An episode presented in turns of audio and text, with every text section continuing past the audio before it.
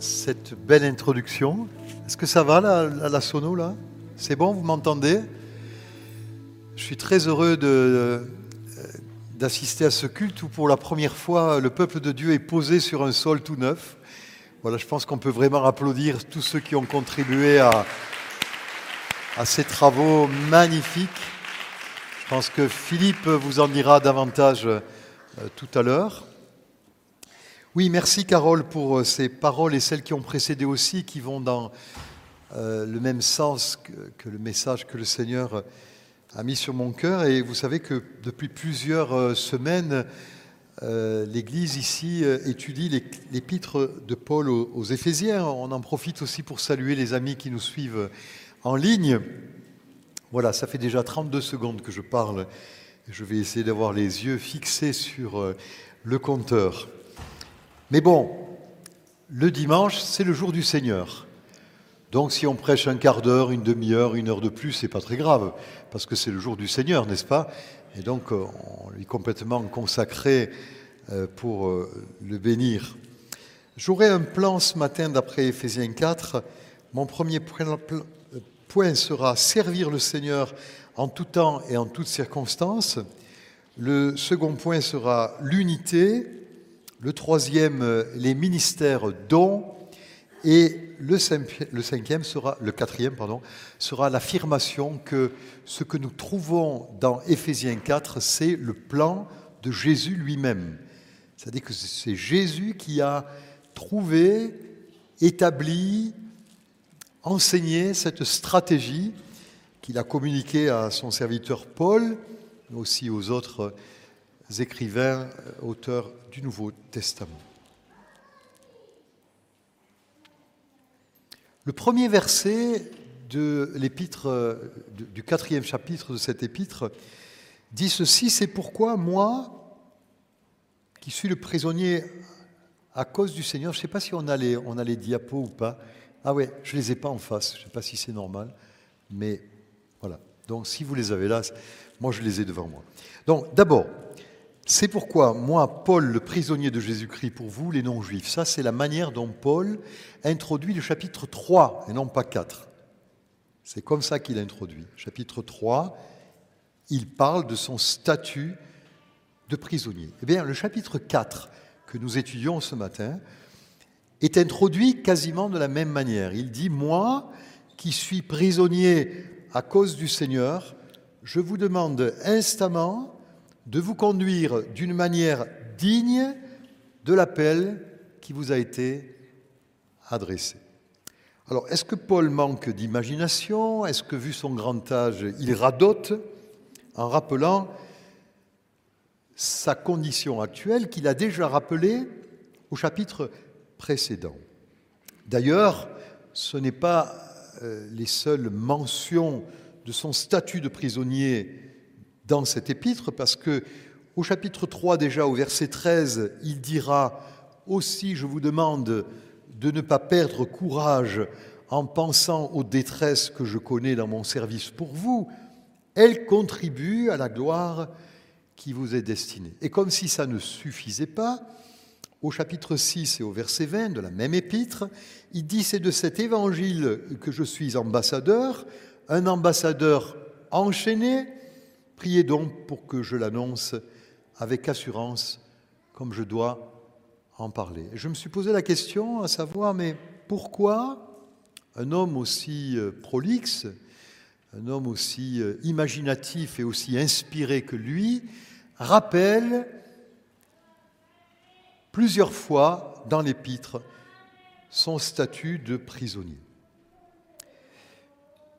Je crois qu'il veut attirer notre attention sur la capacité que le Saint-Esprit lui donne à servir Dieu, à servir Jésus-Christ efficacement, malgré les conditions difficiles dans lesquelles il se trouve. Certaines personnes peuvent être complètement paralysées par les difficultés qu'elles vivent alors que d'autres sont capables, dans les moments les plus difficiles, de ne pas perdre de vue l'appel de Dieu qui finalement habite toute leur existence. Et concernant Paul, nous pouvons par exemple citer une autre épître qu'il a rédigée en prison, c'est la lettre aux Philippiens, et celle qu'on peut aussi appeler la lettre de la joie. Effectivement, Paul, dans cet épître aux Philippiens, mentionnera la joie 16 fois, et le verset le plus connu que vous pourriez peut-être réciter avec moi, c'est Philippiens 4, 4, il va s'afficher. Réjouissez-vous en tout temps de tout ce que le Seigneur est pour vous. Oui, je le répète, soyez dans la joie. Vous voulez le dire euh, à haute voix? Allez, je vous écoute. Réjouissez-vous?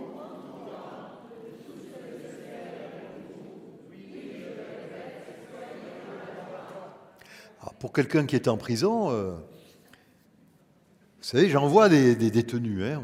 on, en voit avec ceux qui sont avec moi à la prison, et je ne peux pas dire que la joie soit le sentiment qui prévaut en prison. Loin de là, c'est plutôt des sentiments négatifs, c'est la dépression, euh, c'est la colère, euh, sentiment d'injustice, parce qu'on sait très bien qu'en prison, il n'y a que des innocents, donc n'est pas le sentiment qui prévaut. Mais ceux qui ont rencontré le Christ, et nous avons, avec Michel, la semaine dernière, vécu quelque chose de fort avec un jeune homme. On n'a pas eu nos gars habituels il y a eu des problèmes de communication dans les étages.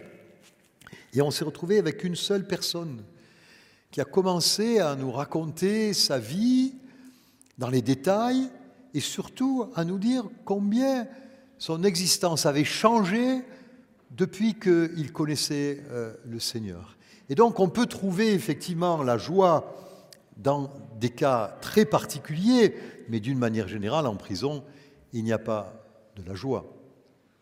Il y a de la peine, des regrets, des remords. Or, l'Écriture dans le livre des Actes, par exemple, nous rappelle que lors de son incarcération dans la ville de Philippe, l'apôtre Paul, qui est roué de coups, qui est avec Silas dans ce qu'on appelle le cul de basse-fosse, hein, c'est-à-dire la prison la plus profonde sans lumière, eh bien, qu'est-ce qu'ils font? Ils chantent les louanges de Dieu. Et les prisonniers les entendaient. C'est un témoignage extraordinaire. Et je ne sais pas comment vous êtes quand l'épreuve est sur vous. Mais l'enseignement que j'aimerais vous apporter, c'est que nous devrions, par la grâce de Dieu évidemment, servir Dieu pour l'appel que nous avons à annoncer son royaume, en toutes circonstances et en tout temps. Toujours nous rappeler que l'essentiel, c'est notre statut de serviteur de Dieu. Est-ce que vous voudriez dire avec moi, je suis un serviteur de Dieu ou une servante de Dieu? Je suis un serviteur de Dieu.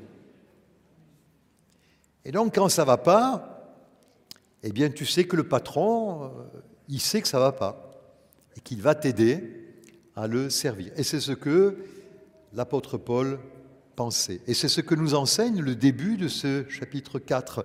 Travaillons donc à garder le cap de nos existences et maintenant, souvenons-nous, pardon, continuellement du mandat qui est le nôtre, et pas simplement pour les pasteurs ou d'autres ministères, mais le mandat de tout le corps de Christ. Et le voilà, ce mandat, c'est la première phrase, il dit, nous conduire d'une manière digne de l'appel qui nous a été adressé.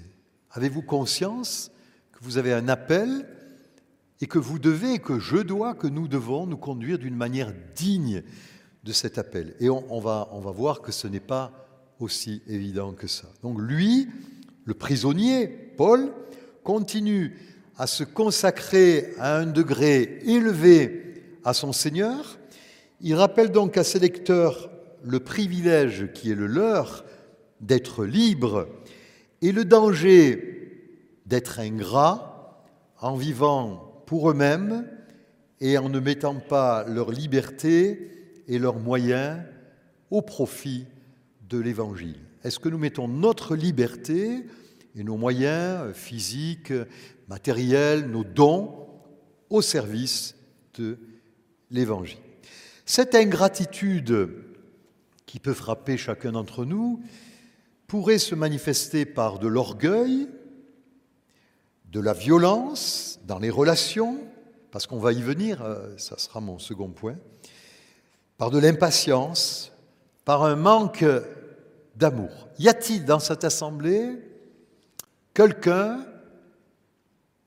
avec qui vous n'êtes pas d'accord, avec qui vous êtes en colère, que vous n'aimez pas croiser Lorsqu'il passe dans l'allée de gauche, vous vous empressez de passer par celle de droite. Et quand vous passez à côté de lui, vous baissez les yeux pour ne pas le croiser ses regards, pour ne pas lui dire bonjour. Y a-t-il une personne comme ça dans l'assemblée qui, te gêne? Il faut régler cette relation. Il faut arriver à ce que toi tu manifestes. Alors, évidemment, pour régler une relation, il faut être deux.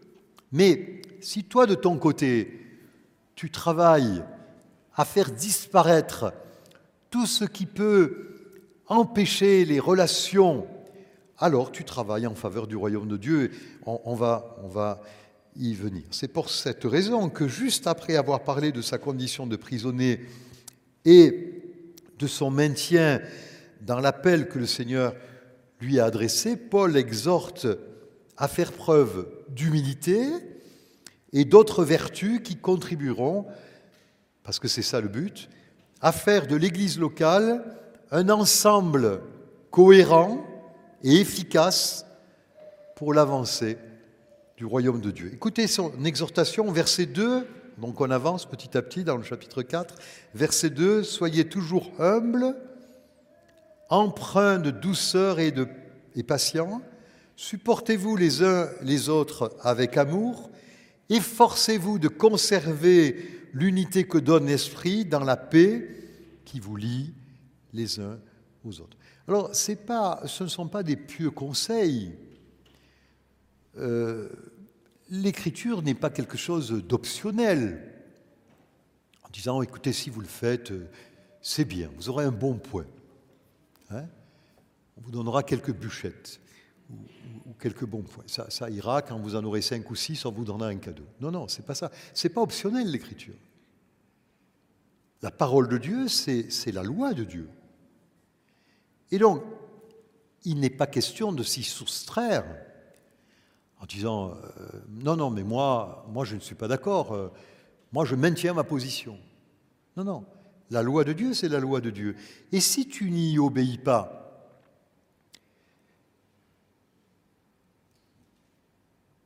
qu'est-ce, qui va t'arriver? Peut-être rien, parce que Dieu est patient, lent à la colère, riche en bonté. Mais en tout cas, si tu n'y obéis pas, tu porteras préjudice au corps du Christ. Et ça, c'est grave. Ça, c'est grave. Et si tu n'as pas de retour de manivelle ici-bas, que dans sa mansuétude, Dieu te laisse tranquille, eh bien, sache une chose, c'est que le jour où tu paraîtras devant lui, il y aura des comptes à rendre. Il y aura des comptes à rendre. Je suis très sérieux. Et d'ailleurs, il est même dit des serviteurs de Dieu qu'ils devront rendre compte, ils seront jugés.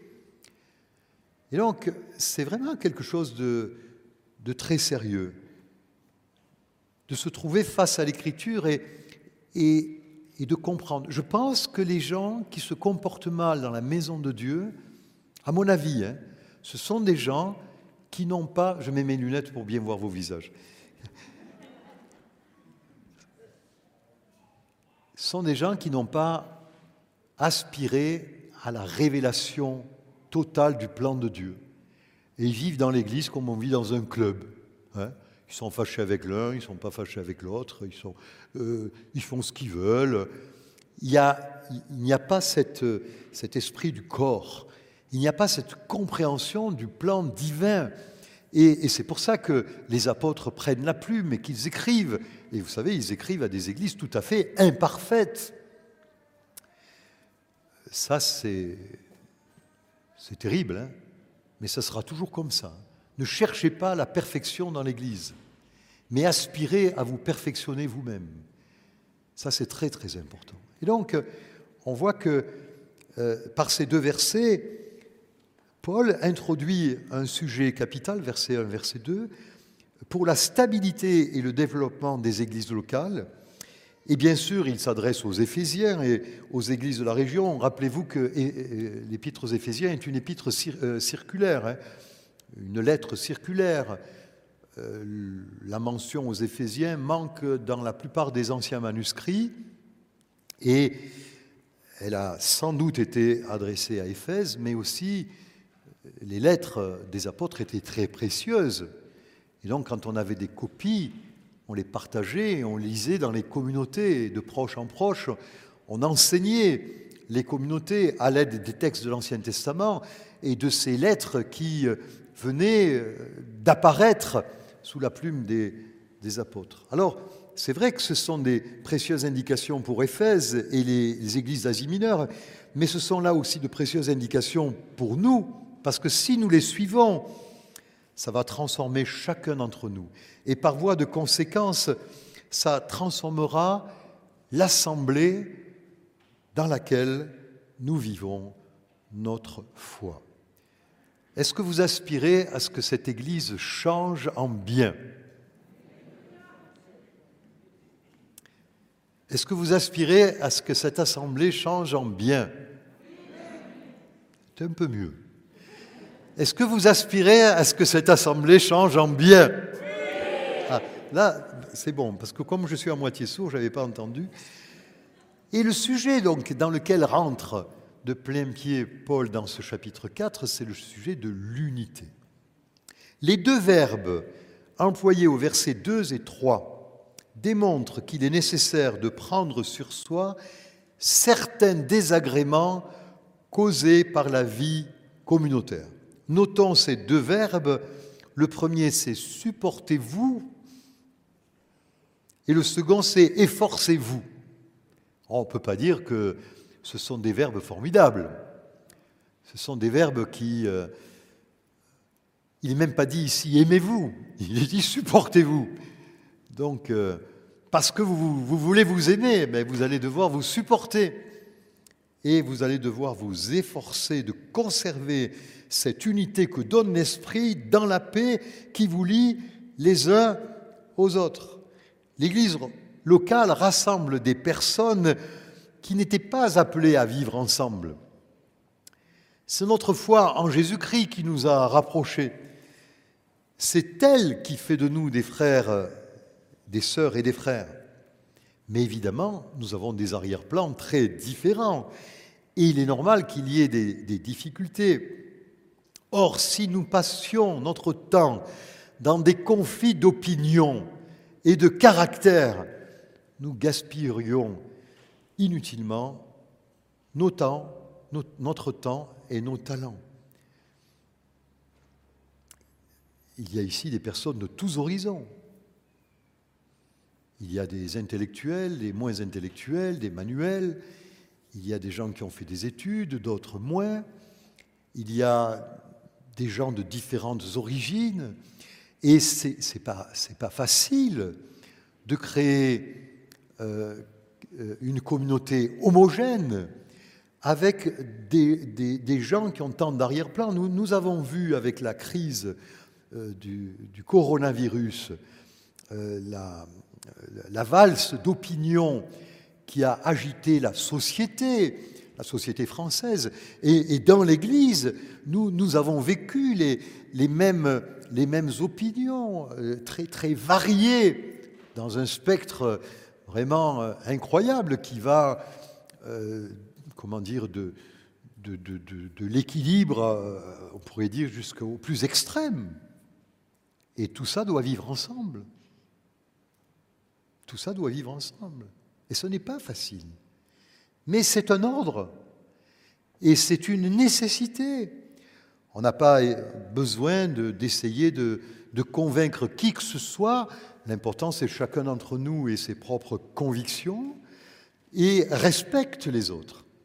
Et respecte les autres. Et d'une certaine manière, je crois qu'on a réussi à, dépasser ces désagréments euh, il y a peut-être eu des agacements chez les uns et les autres, euh, des remises en question, euh, et peut-être que l'humilité a gagné et, que chacun a trouvé la, bonne mesure. En tout cas, ça aurait été terrible que nous nous divisions sur des questions pareilles, parce que l'essentiel, c'est la croissance du royaume de Dieu et l'annonce de Jésus-Christ. Et comme je le disais dans un culte précédent, euh, si, si, nous investissons toute notre personne, euh, nos caractères euh, dans, dans cet appel, et que nous le vivons, cet appel d'une manière digne, alors, eh bien, nous ne serons pas attirés à, à parler de toutes sortes de choses inutiles et futiles. C'est par la paix qui règne dans nos rangs que nous continuerons à nous développer, à grandir et à mener des projets jusqu'à leur accomplissement. Le livre des actes nous donne un exemple de cette paix qui fait prospérer les églises locales. Voilà le texte qui apparaît sous les yeux, je ne sais pas par quel miracle il apparaît maintenant devant moi, mais merci aux techniciens. Dans toute la Judée, la Galilée, la Galilée pardon, et la Samarie.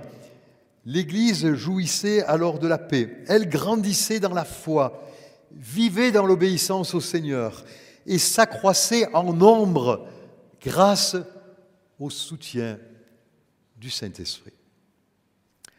Alors on peut discuter à savoir de quelle paix il s'agit ici. Est-ce que l'Église n'était plus persécutée et du coup, donc, elle pouvait s'accroître. Mais vous savez, ce n'est pas la persécution qui empêche l'Église de s'accroître. Tout au contraire, la persécution est souvent un booster de l'accroissement de l'Église. Alors, dans certains pays où elle est interdite ou, surveillée, comme en Chine ou dans d'autres zones, euh, en Corée du Nord par exemple, elle s'étend d'une manière souterraine, elle n'est pas visible. Mais si les membres de l'Église sont en paix, mais ils font un malheur. Il y a une puissance dans la paix qui habite dans l'Église extraordinaire.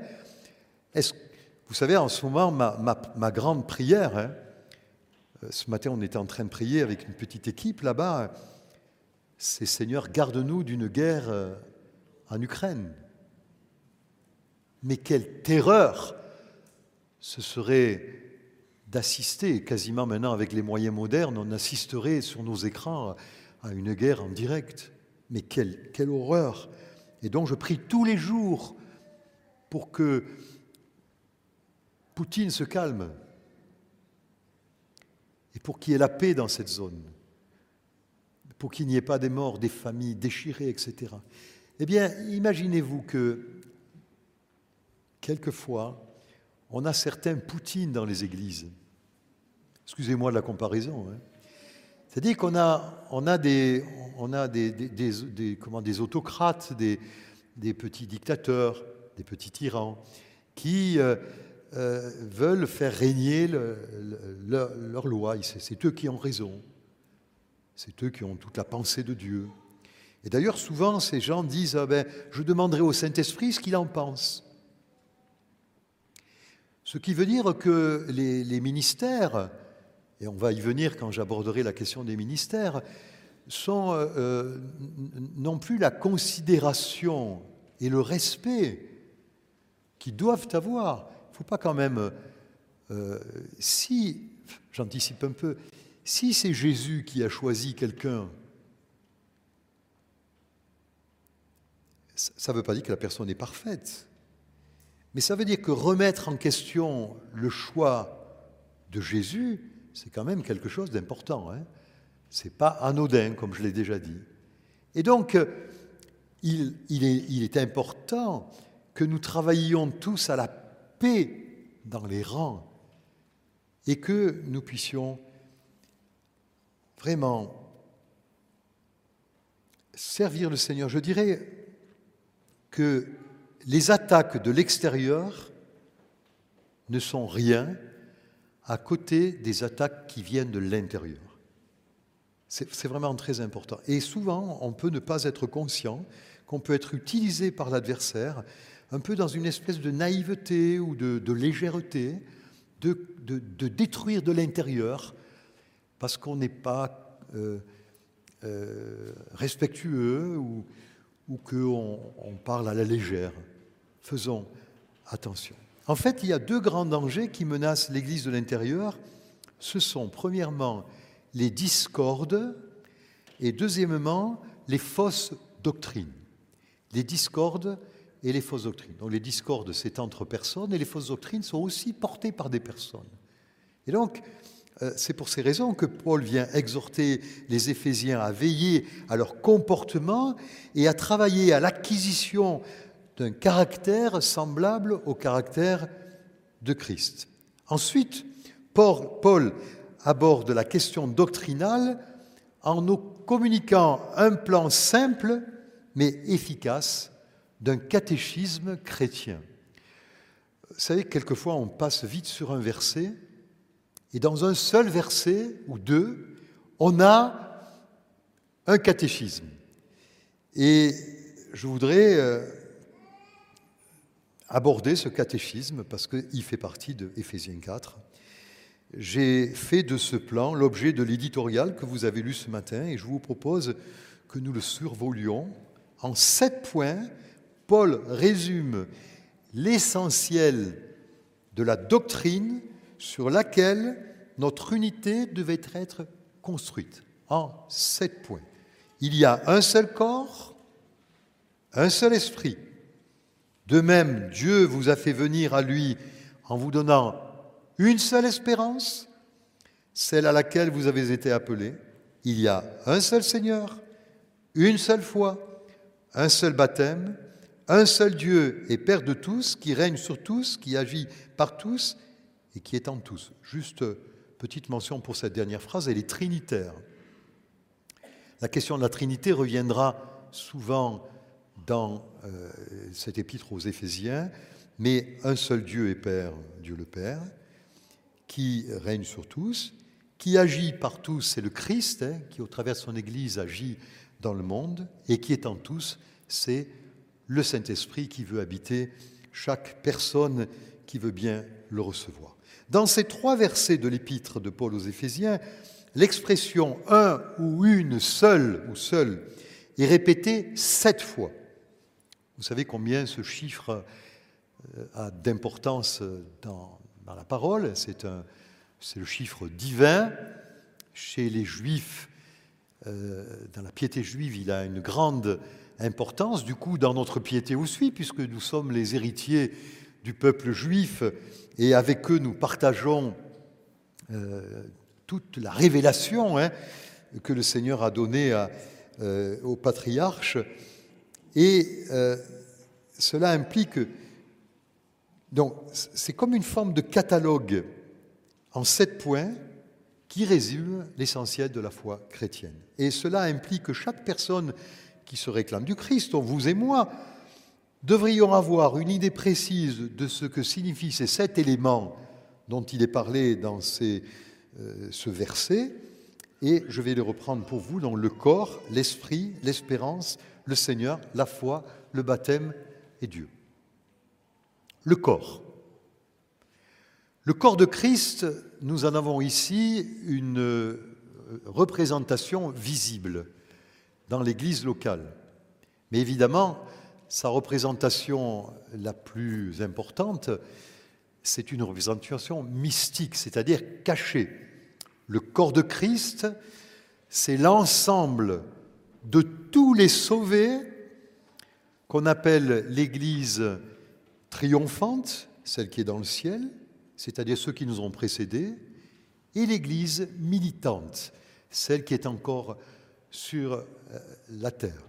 Et nous devrions avoir de, cette, euh, de, ce corps de Christ une haute opinion, parce que sur cette terre, elle est la représentation visible du royaume de Dieu qui vient. Et à cause de cela, on doit travailler à l'unité. car l'ennemi essaiera de nous diviser par tous les moyens. Par tous les moyens. Vous savez, j'en ai connu les églises depuis que je suis né. Bon, je suis tombé dedans quand j'étais petit, comme Obélix. Mais combien j'ai connu de, crises dans les différentes églises locales où, je, vivais simplement ma foi, ma foi avant d'être pasteur. Et souvent, ça naît de, ça naît d'une mésentente entre une famille ou une autre, euh, des gens qui veulent s'imposer, etc. Et ça peut prendre des proportions extraordinaires. extraordinaires. Il y a aussi des gens qui viennent, qui sont comme des loups, ravisseurs, ils viennent au milieu, ils, attendent un petit moment, ils, prennent des contacts avec les uns les autres, des téléphones, des emails, euh, des adresses, ils rencontrent des gens, etc. Et, ils essaient de faire leur, propre petit empire. Et, ça, ça, amène le désordre, ça amène du trouble dans les églises. Et donc, nous devons veiller, et nous ne sommes pas tout seuls dans cette tâche. Nous avons le meilleur des alliés qui, lui, a promis une chose extraordinaire.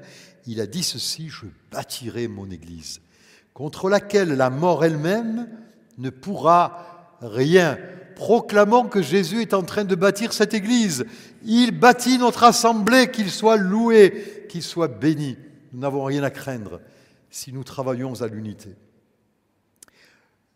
Le second aspect de ce catéchisme, c'est l'esprit avec un E majuscule. C'est le Saint-Esprit qui anime justement notre communion.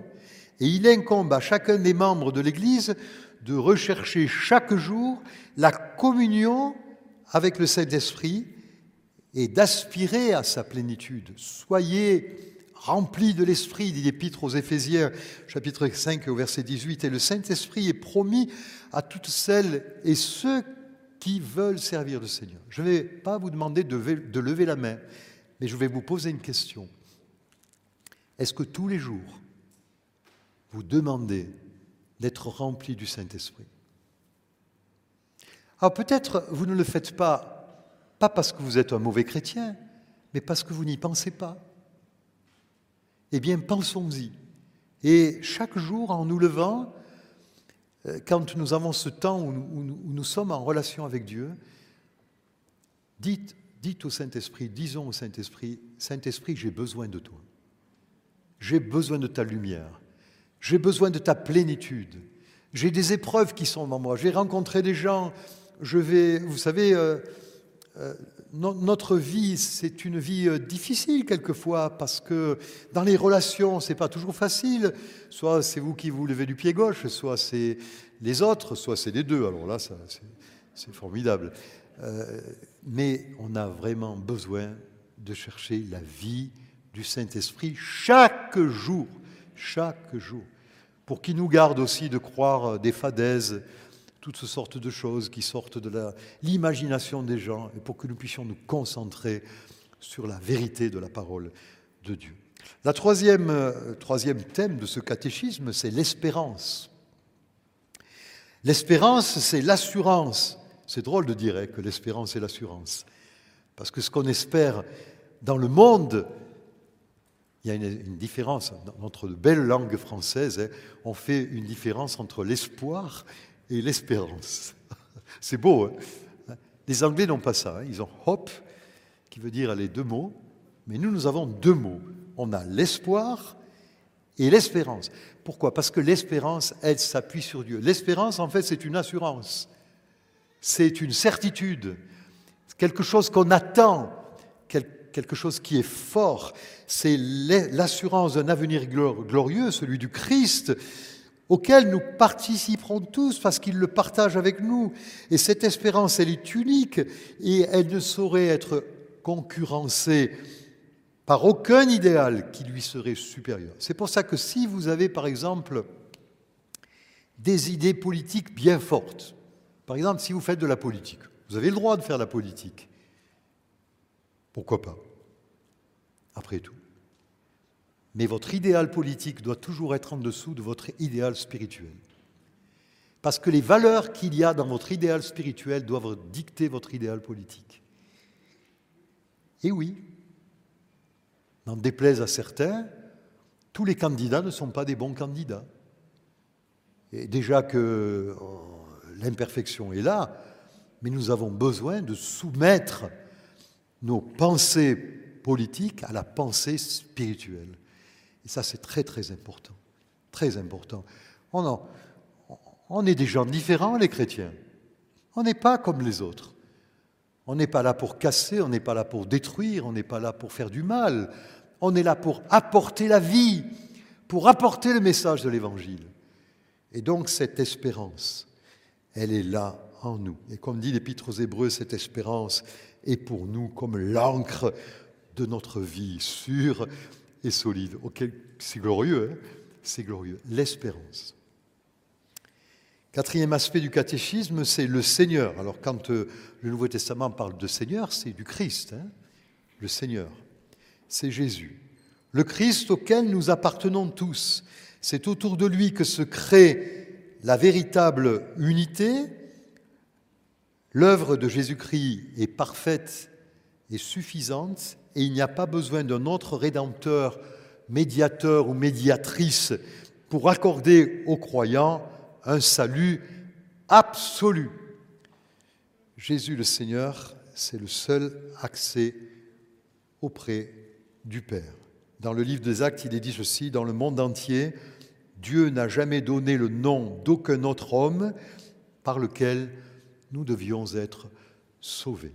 La foi évangélique n'est pas une foi simpliste, c'est une foi simple.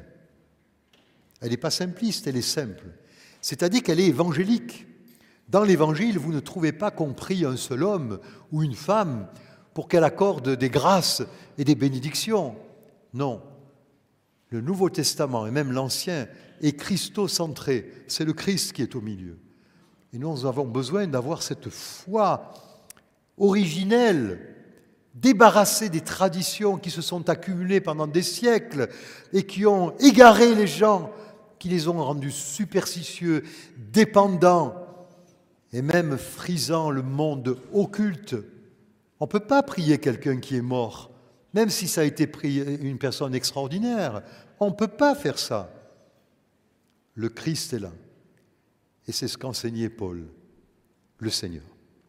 Et puis les questions de la foi, comme cinquième point, il s'agit de notre engagement individuel envers le Christ, c'est-à-dire une confiance totale que nous lui faisons, doublée de la réception de la vérité chrétienne transmise par les apôtres et par les prophètes. La, foi, c'est simplement, c'est pas simplement une confiance en Dieu, c'est ça, mais elle a un contenu. Elle a un contenu. Sinon, c'est pas de la foi, c'est une espèce de croyance qui mélange euh, la méditation transcendantale, la réincarnation, euh, euh, je ne sais pas moi, toutes sortes de choses, la pensée positive. Vous savez, au marché spirituel, vous pouvez faire votre repas, c'est une cafétéria extraordinaire, hein, où vous pouvez vous servir tout ce que vous voulez. Non, non, non, ce n'est pas la foi biblique. Il y a un texte dans l'épître de Jude, Jude qui dit Mes chers amis, j'avais le vif désir de vous écrire au sujet du salut qui vous est commun j'ai vu la nécessité de le faire maintenant afin de vous recommander de lutter pour la foi qui a été transmise une fois pour toutes à ceux qui font partie du peuple saint. Si vous n'avez pas une foi basée sur la parole de Dieu, donc pour ça il faut la lire, il faut l'étudier, il faut en discuter avec tes frères et tes sœurs, il faut assister au groupe de maison, il faut assister au culte, il faut assister au cours alpha, il faut assister au cours de baptême, il faut t'instruire, si tu ne fais pas cela, ta foi va être une foi fantaisiste, ce qui est déjà grave, basée sur des traditions humaines, mais plus que cela, ça peut être une foi dangereusement mystique. Mystique, où euh, les gens, euh, voilà, euh, moi je connais des gens qui prient leur ange gardien. Enfin, dans la Bible, il n'est jamais dit de prier les anges gardiens. On sait qu'on a un ange gardien. Mais le patron de l'ange, ce n'est pas toi. C'est le Seigneur qui l'a envoyé auprès de toi. Et donc, tu n'as rien à dire à ton ange gardien. Les ordres, il le reçoit d'en haut. Il le reçoit de son patron. Donc, ce n'est pas la peine, quand vous endormez, de dire à votre ange gardien Garde-moi. Mais réciter Notre Père, ce sera beaucoup mieux. Mais, et dites au Seigneur, merci, Seigneur d'avoir envoyé tes anges. Ça c'est bon comme prière. Hein. Mais ce n'est pas la peine de, vous perdre dans toutes sortes de traditions, parce que vous allez les, les rajouter les unes aux autres sans avoir jamais la satisfaction de savoir si vous avez tout fait comme il fallait. Le baptême, sixième aspect. Ici, Paul mentionne cet événement public qui fait de nous des membres du corps de Christ. Ce n'est pas le baptême d'un enfant qui fait de lui, vous savez, c'est très sérieux ce que je dis là, un membre du corps de Christ, je regrette. Il est question ici du baptême qu'on peut qualifier le baptême biblique, ordonné par Jésus lui-même, précédé par la foi. Celui qui croira et qui sera baptisé sera sauvé. Alors bien sûr, la tradition euh, pluriséculaire a fait baptiser les enfants pour des questions de superstition. Alors après, on a, on a dû ajouter des confirmations. On n'a pas besoin de tout ça. Il suffit que tu sois immergé dans l'eau, cette eau qui est le symbole du tombeau du Christ, tu meurs avec lui, et tu ressuscites en sortant de l'eau avec lui pour une vie nouvelle. Et c'est ça le baptême biblique. Et ça, c'est la foi chrétienne. Et ce n'est pas la foi chrétienne traditionnelle. Et il y a une grande différence. Et donc nous devons aspirer à plus de pureté, à plus de, comment dire, d'être rapprochés de la, de la parole, être à proximité de la parole. Et puis je termine pour ce catalogue euh, théologique sur les vérités chrétiennes, il termine par le plus important, hein, Dieu, puisqu'il a dit, euh, il a dit dans, dans son introduction une seule fois, un seul baptême, un seul Dieu et Père de tous, qui règne sur tous, qui agit par tous et qui est en tous. Cette déclaration, dit à un seul Dieu, rappelle le schéma, Shema Israël. Hein. Et le schéma, c'est la confession de la foi juive. Tiens, j'ai envie qu'on la chante. Vous voulez bien qu'on chante? Shema Israël, Adonai Eloheinu, Adonai Erad. Shema Israël, Adonai Eloheinu, Adonai Erad, Shema Israël, Adonai Eloheinu, Adonai Erad, Shema Adonai Eloheinu, Adonai Erad. Écoute Israël, l'Éternel est notre Dieu. L'Éternel est eux. On peut s'asseoir. Le Nouveau Testament va engendrer une nouvelle compréhension de cette unité en nous révélant un Dieu trinitaire qui règne, le Père, qui agit, le Fils, et qui est en nous le Saint-Esprit. Et ce Dieu n'est pas un Dieu qui serait commun à toute l'humanité dans les différentes croyances, quand, les gens vous disent ⁇ Oh, mais il y a un seul Dieu ⁇ Non, non, le Dieu dans lequel nous croyons, il a un Fils qui, s'appelle Jésus-Christ. Donc, c'est... Euh, oui, on peut dire, il y a un seul Dieu, il a un Fils qui s'appelle Jésus-Christ. Alors, je suis d'accord. Mais quand les gens euh, assimilent Allah, euh, Bouddha, quand il est divinisé euh, dans, une partie du, bouddhisme, qui n'est pas simplement une philosophie, mais qui est devenue une religion, c'est pas le même Dieu, je, regrette, avec tout le respect que j'ai pour les gens qui ont, qui ont la foi, et je le respecte de tout mon cœur, mais c'est pas le Dieu d'Abraham, d'Isaac, de Jacob, de Moïse. Il y a, une lignée, et c'est ce Dieu dans lequel nous croyons. Ce n'est pas un Dieu vague, impersonnel ou culturel. Il est le Dieu qui, au baptême de Jésus, a déclaré Celui-ci est mon Fils bien-aimé, celui qui fait toute ma joie. Et je cite ce verset aussitôt après avoir été baptisé. Jésus sortit de l'eau, alors le ciel s'ouvrit pour lui et, vit l'Esprit de Dieu descendre sous la forme d'une colombe et venir sur lui. Une voix venant du ciel déclara celui-ci est mon fils bien-aimé, celui qui fait toute ma joie. Voilà ce catéchisme en sept points que nous sommes appelés à creuser, à connaître, à partager dans nos conversations, à apprendre ce verset d'Éphésiens 1.6 par cœur, il y a une seule fois, etc., euh, pour que nous puissions le communiquer aux autres. Lorsque tout un peuple partage la même révélation et que tous ses membres grandissent ensemble dans la compréhension de leur foi, un stade spirituel euh, qui s'appelle l'unité dans la foi est atteint. Voilà. Est-ce qu'on pourrait dire, se poser la question, je ne veux pas de réponse, est-ce que notre Église a atteint le stade que Paul appelle l'unité dans la foi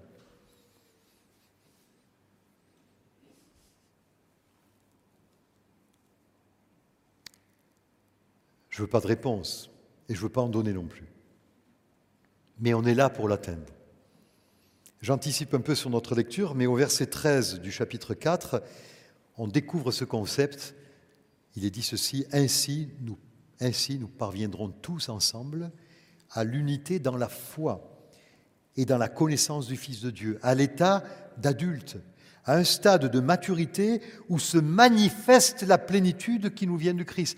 Donc c'est vraiment un état communautaire spirituel spécial qui engendre des conversions, des miracles, des ministères, toutes sortes de choses qui se passent.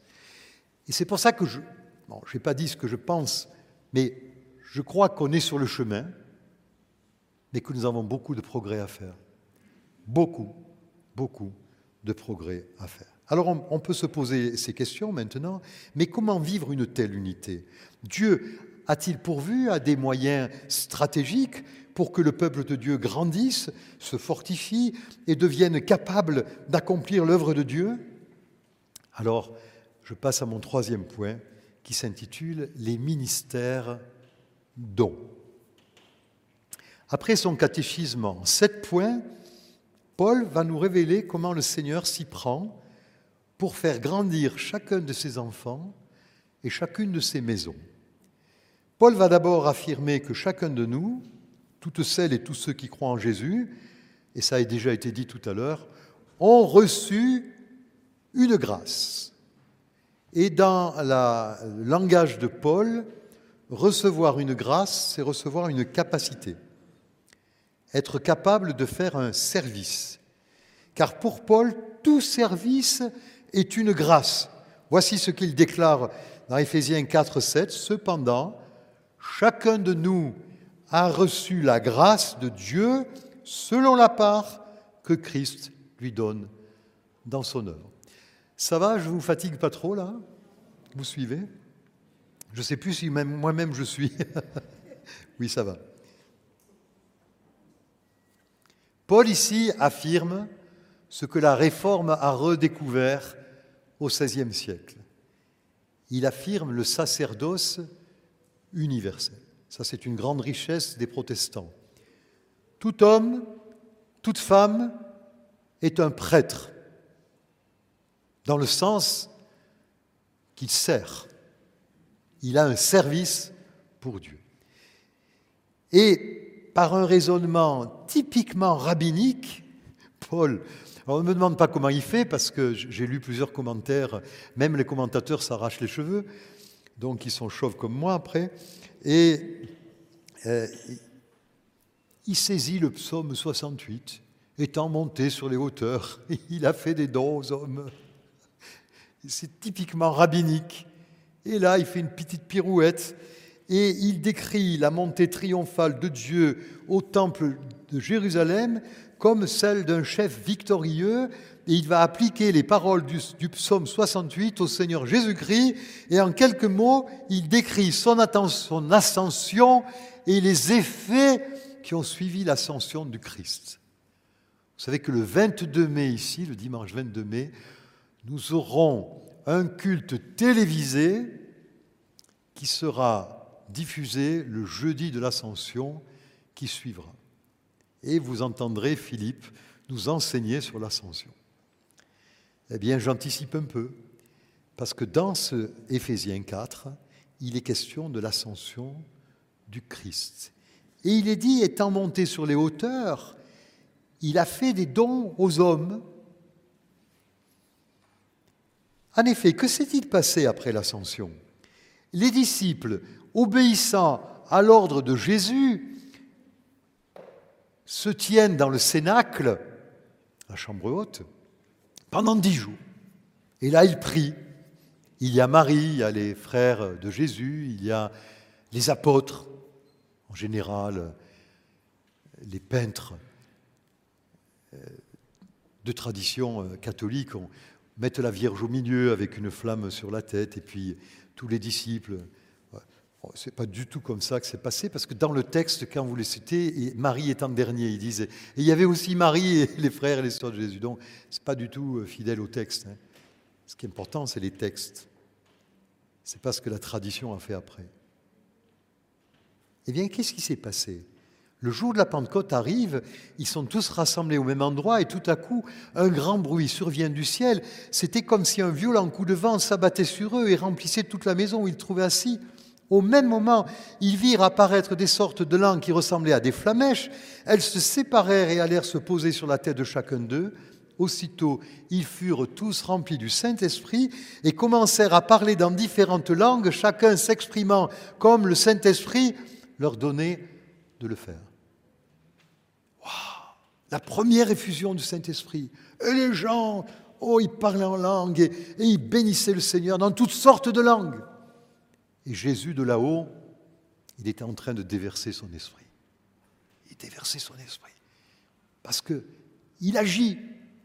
Ce Dieu qui règne sur tous, qui agit et qui habite en tous eh bien Jésus agit. Et ce jour de la Pentecôte, c'est lui qui est aux commandes. il dit au Saint-Esprit, vas-y, remplis-les. Et plus que cela, en les remplissant, tu choisiras certains d'entre eux pour qu'ils aient des ministères de direction, les fameux ministères dons que nous évoquons en ce moment. Éphésiens 4.9, or que signifie il est monté Cela implique qu'auparavant il est descendu, donc ça c'est l'incarnation et la naissance, c'est-à-dire sur la terre. Celui qui est descendu, c'est aussi celui qui est monté au-dessus de tous les cieux, ascension, afin de remplir l'univers entier.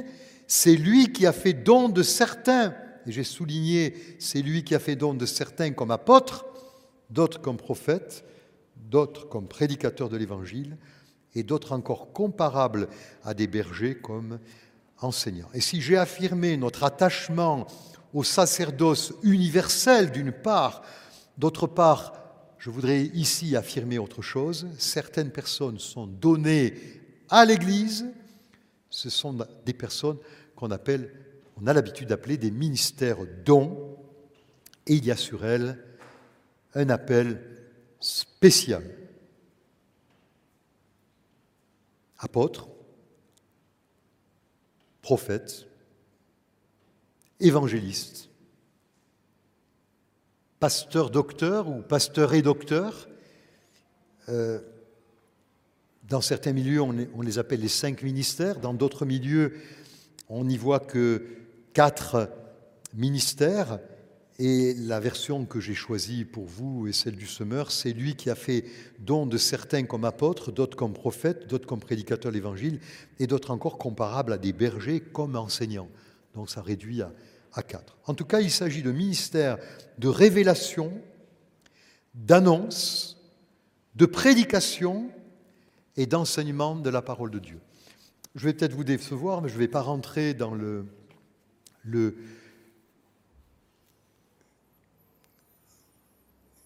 chaque mot de, tous ces ministères, vous qui connaissez les choses de depuis longtemps, vous, vous savez de quoi il s'agit. Euh, peut-être je peux dire que l'apôtre, c'est celui évidemment qui réunit tous les dons et qui implante les églises. Le prophète, c'est celui qui, qui parle de la, de la, part de Dieu. Et euh, aujourd'hui, le thème de pasteur qui recouvre tous les ministères.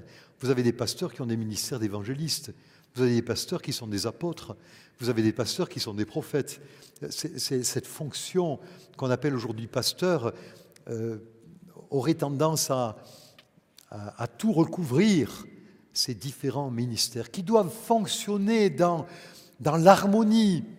Et c'est pour ça, moi, j'espère de tout mon cœur que mon ministère est très différent de celui de Philippe et Philippe celui du mien. Parce que ça servirait à rien que dans une église, il y ait deux personnes qui aient le même ministère. Je voudrais aussi ajouter que quelqu'un qui vient apporter une prophétie euh, le dimanche matin au culte n'est pas, nécessairement un prophète. Un ministère don.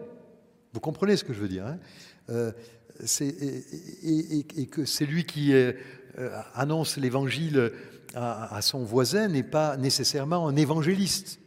C'est vraiment des dons particuliers. Ce sont des, personnes qui ont été données à, à l'Église. Et pourquoi cette différence entre les uns et les autres? C'est-à-dire, tout le monde a un ministère et certains ont des ministères dont.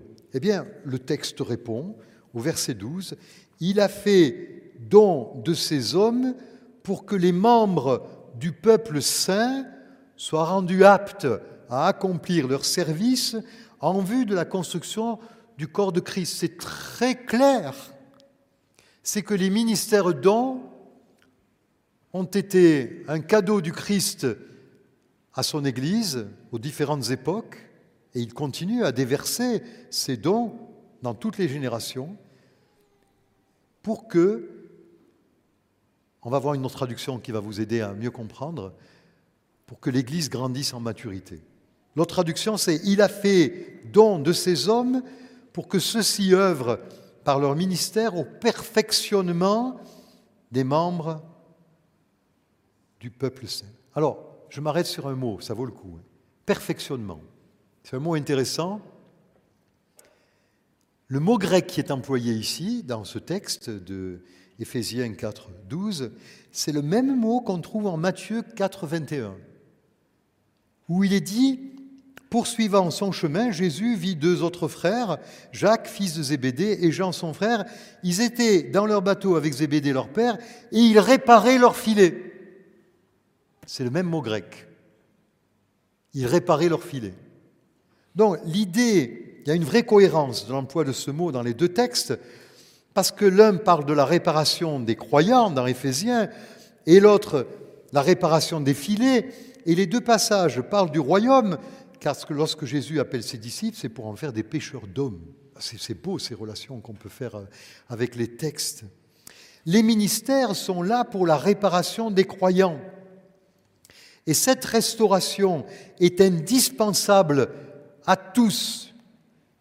Ça cause d'ailleurs bien des soucis au ministère d'hommes lorsqu'ils constatent combien certaines personnes peuvent demeurer puériles dans leur comportement. Qu'est-ce que c'est le travail d'un responsable d'Église ben, C'est d'enseigner et c'est aussi, avec toute l'aide que Dieu peut donner, d'aider les gens à grandir dans leur caractère. Vous savez, avec des filets percés, on n'attrape pas beaucoup de poissons. Et donc, tant que ton filet n'est pas réparé, tes brisures, tes cassures, tes ruptures, vous savez, il y a des gens qui ont vécu des traumatismes et qui ont cessé psychiquement, sur certains points de leur vie, de grandir. Et ils ont 60 ans et ils sont comme des gosses. Ils ont des réactions d'enfants. Et c'est dramatique dans l'Église du Seigneur. Parce que dans les cours de récréation, il y a beaucoup de bagarres. Mais dans la maison de Dieu, il ne devrait pas en avoir beaucoup, et même pas du tout. Parce que des gens continuent à traîner derrière eux des sentiments de rejet, des complexes d'infériorité ou de supériorité, toutes sortes de, choses de l'ancienne vie qu'on a ramenées comme ça dans la maison de Dieu. Et le but du Christ, c'est que toutes ces choses disparaissent pour faire des maisons de Dieu de véritables lieux d'enseignement, de croissance spirituelle et humaine, afin que le peuple de Dieu se, développe et, grandisse. Est-ce que nous aspirons à cela? Est-ce que nous, désirons être libérés de la susceptibilité? Ah mais moi je ne suis pas susceptible. Hein Acceptez qu'on vous dise la vérité sans trop prendre de gants, comme Nathan avec David. Quand David, cet homme mérite la mort. Et Nathan qui lui dit, mais c'est toi cet homme, hein c'est toi. Alors peut-être, alors que je suis en train de parler, vous vous dites, oh là là, le voisin à ma droite ou à ma gauche, qu'est-ce qu'il en prend derrière les oreilles Ça lui va bien. Hein oh là là, merci Robert de dire ça parce que je voulais le lui dire. Non, non, c'est pour toi que je parle. C'est pas pour ton voisin, pour toi et pour moi. Oui, vraiment. Et mon dernier point. Alors, je veux répéter le verset 13. Ah, peut-être on peut se lever et le répéter ensemble, le verset 13. On va, on va prendre notre temps et à haute et intelligible voix, on va dire ce verset 13.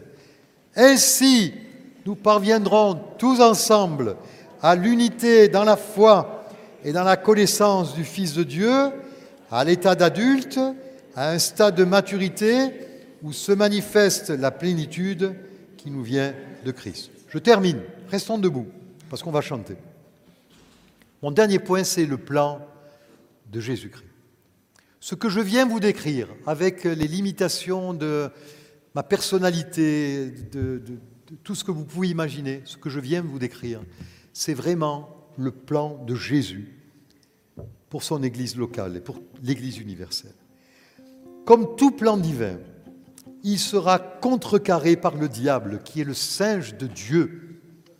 Et donc il y aura de faux apôtres, il y aura de faux prophètes, il y aura de faux enseignants.